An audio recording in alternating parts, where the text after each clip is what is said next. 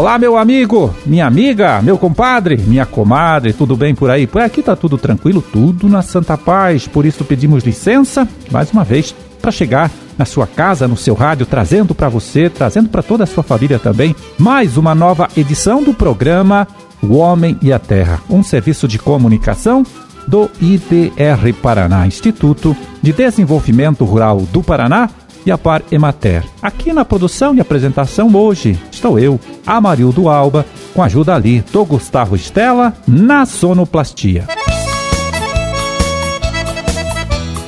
26 de março de 2021, sexta-feira de lua crescente, dia do cacau. Bom, e data também do aniversário de reserva, município paranaense do Vale do Ivaí, que hoje completa 101 anos de sua criação, de sua emancipação política. Parabéns!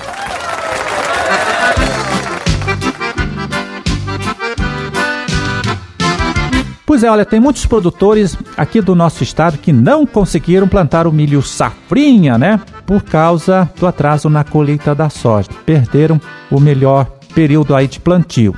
Então, o que acontece é o seguinte: olha, os técnicos aqui do IDR Paraná, principalmente, estão aconselhando esses produtores aí a investirem na cultura do trigo, que é uma ótima alternativa de rotação de culturas com a soja, que está com preço bom, né? Um produto que está com preço bom no momento e pode continuar assim até a colheita desta próxima safra. Então, olha, para você, meu amigo, minha amiga, que está avaliando aí a possibilidade de investir na cultura do trigo, vai aqui uma dica para você, tá certo? Nos últimos anos, viu, o IDR Paraná desenvolveu diversas novas cultivares de trigo que estão aí disponíveis no mercado para aquisição e plantio. Uma delas é a IPR 144, né, indicada aí para a produção de farinha de pão. Ela tem moderada resistência à ferrugem da folha e também à brusone, duas doenças que atacam a cultura do trigo e são bastante importantes.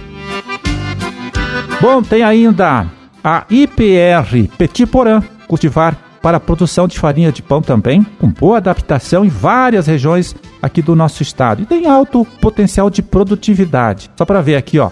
Na última safra, teve muitos produtores colhendo mais de 100 sacas por hectare plantando esta cultivar aí. E ainda a IPR Panati, também para farinha de pão, para produzir farinha de pão, bem produtiva e com os grãos de cor branca. A IPR Catuara, viu, é outra opção para você. É trigo melhorador de farinhas com excelente desempenho nas regiões aí mais quentes aqui do nosso estado. E claro, para saber mais a respeito deste assunto, você, meu amigo, minha amiga, pode procurar sempre aí o escritório do IDR Paraná no seu município. Os técnicos lá poderão inclusive dar outras orientações para você, tá certo?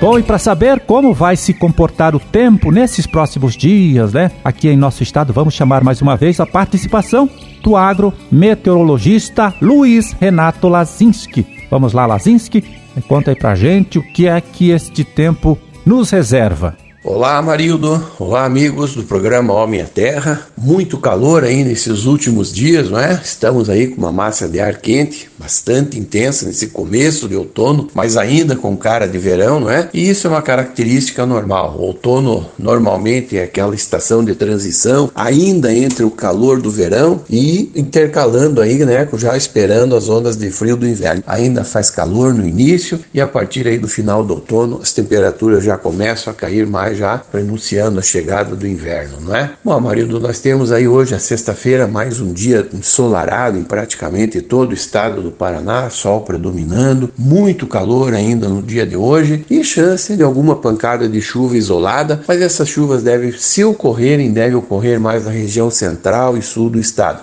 As áreas mais ao norte aqui do Paraná devem passar sem chuva nesta sexta-feira. O sábado segue da mesma maneira, sol predominando na maior parte do dia dia, muito calor e chance dessas pancadas de chuva de verão, mas em áreas bem isoladas, não é? A partir da tarde e noite pode ocorrer aí uma ou outra pancada bem isolada, como nós falamos, né, Marildo? No domingo também, pela manhã, nebulosidade já aumenta um pouco, teremos aí aproximação de uma frente fria já aqui ao estado do Paraná, e isso aí faz com que a nebulosidade aumente. Pela manhã ainda intercalando períodos de sol com períodos de alguma nebulosidade e a nebulosidade aumentando bastante já a partir da tarde com chance de algumas pancadas de chuvas isoladas. Na segunda-feira essa frente fria passa aqui pelo estado do Paraná. Nós vamos ter aí um céu um pouco mais encoberto, intercalando períodos também de sol com períodos de nebulosidade, não é? E algumas pancadas de chuva, principalmente à tarde e à noite. Como nós temos falado sempre, a maioria dessas frentes frias tem passado aqui pelo estado com fraca atividade e essa também não é diferente. Vai chover, vai, mas os volumes são baixos e algumas áreas do estado, principalmente ali no oeste, no noroeste e no norte do estado, podem passar sem chuva, não é? Só a nebulosidade que aumenta bastante. Terça-feira essa frente fria já se desloca para a região sudeste, começa a se dissipar no litoral ali da região sudeste. O tempo melhora bastante, ainda com alguma nebulosidade, intercalando sol e nuvens durante o dia e chance de uma ou outra pancada de chuva bem isolada, principalmente a partir da tarde e noite. E aí sim, a partir de quarta, quinta, sexta-feira da outra semana, tempo firme, tempo bom, sol predomina, chance de chuva é remota se ocorrer em áreas muito isoladas, mas é mais tempo firme, como eu falei, a partir de quarta-feira em diante da próxima semana. As temperaturas, como nós falamos aí no início da nossa apresentação, permanecem muito altas. Tivemos aí temperaturas de 34, 36 graus nasquelas áreas ali do sudoeste, oeste, noroeste do estado e passou dos 30 na maior parte do estado, né? Permanece assim, continua o calor continua predominando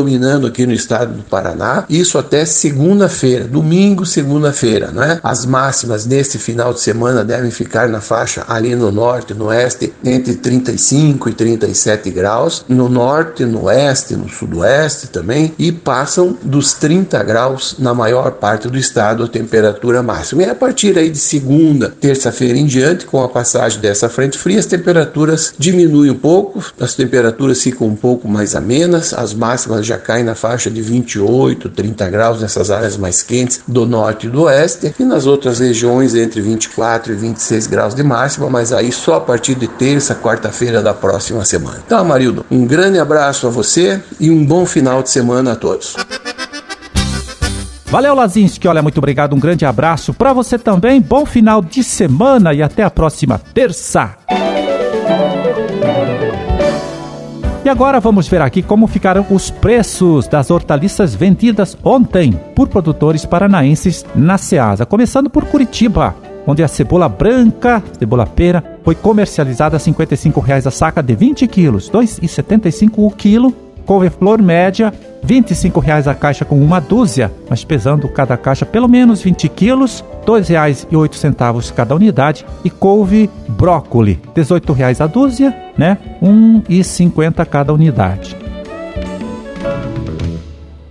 Na Ceasa de Cascavel, pepino para salada, R$ 50,00 a caixa com 20 quilos, R$ 2,50 o quilo. Batata doce branca, R$ 70,00 a caixa com 20 quilos, R$ 3,50 o quilo. E alface crespa e também alface lisa, R$ 45,00 a caixa com 7 quilos, R$ 6,42 o quilo.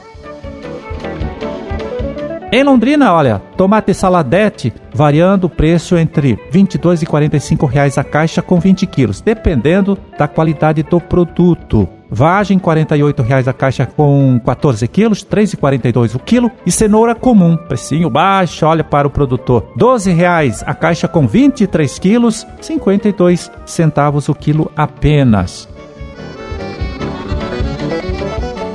E em Maringá, berinjela, R$ 26,50 a caixa com 12 quilos, R$ 2,20 o quilo. Quiabo, R$ 50,00 a caixa com 15 quilos, R$ 3,33 o quilo. E pimentão verde, R$ 44,00 a caixa com 12 quilos, R$ 3,66 o quilo.